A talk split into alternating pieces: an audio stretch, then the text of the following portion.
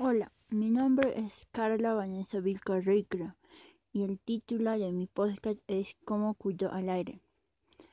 La contaminación del aire es un problema ambiental en el Perú y el mundo. El problema principal identificado es muchas personas alrededor de todo el mundo respiran un aire contaminado, ya que el aire contiene altos niveles de CO2. Para ello es importante reducir los altos niveles de contaminación. Ante este problema surgen algunas causas. Sus causas principales son uso ineficiente de la energía en las viviendas, la industria, los sectores de agricultura, el transporte, las centrales eléctricas de carbón, la arena, el polvo, del desierto, la quema de desechos y la deforestación, porque estas dañan al aire ya que contienen altos niveles de sustancias contaminadas y en consecuencia daña al planeta y a la salud de las personas. Algunas soluciones ante, ante este problema es usar bicicleta en vez de autos, reutilizar las cosas que ya nos, nos sirven y darles otro uso.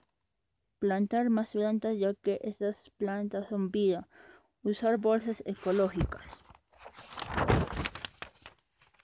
En conclusión debemos de tomar conciencia de lo que está pasando y practicar estas soluciones para tener un ambiente sano y para que se reduzcan los niveles de contaminación y así tener un ambiente limpio para las futuras generaciones. Hola, mi nombre es Carla Vanessa Vilcarricra y el título de mi podcast es Cómo cuida el aire. La contaminación del aire es un problema ambiental en el Perú y el mundo. El problema principal identificado es que muchas personas alrededor de todo el mundo respiran un aire contaminado, ya que el aire contiene altos niveles de CO2. Para ello es importante reducir los altos niveles de contaminación.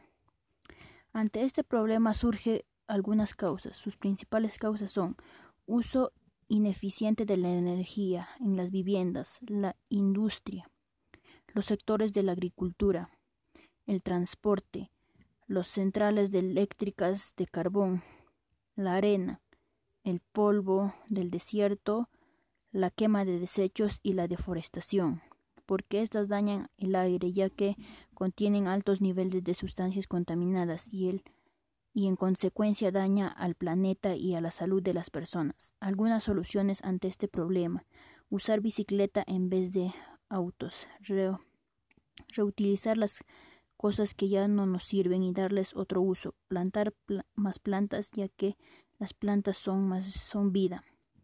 Usar bolsas ecológicas.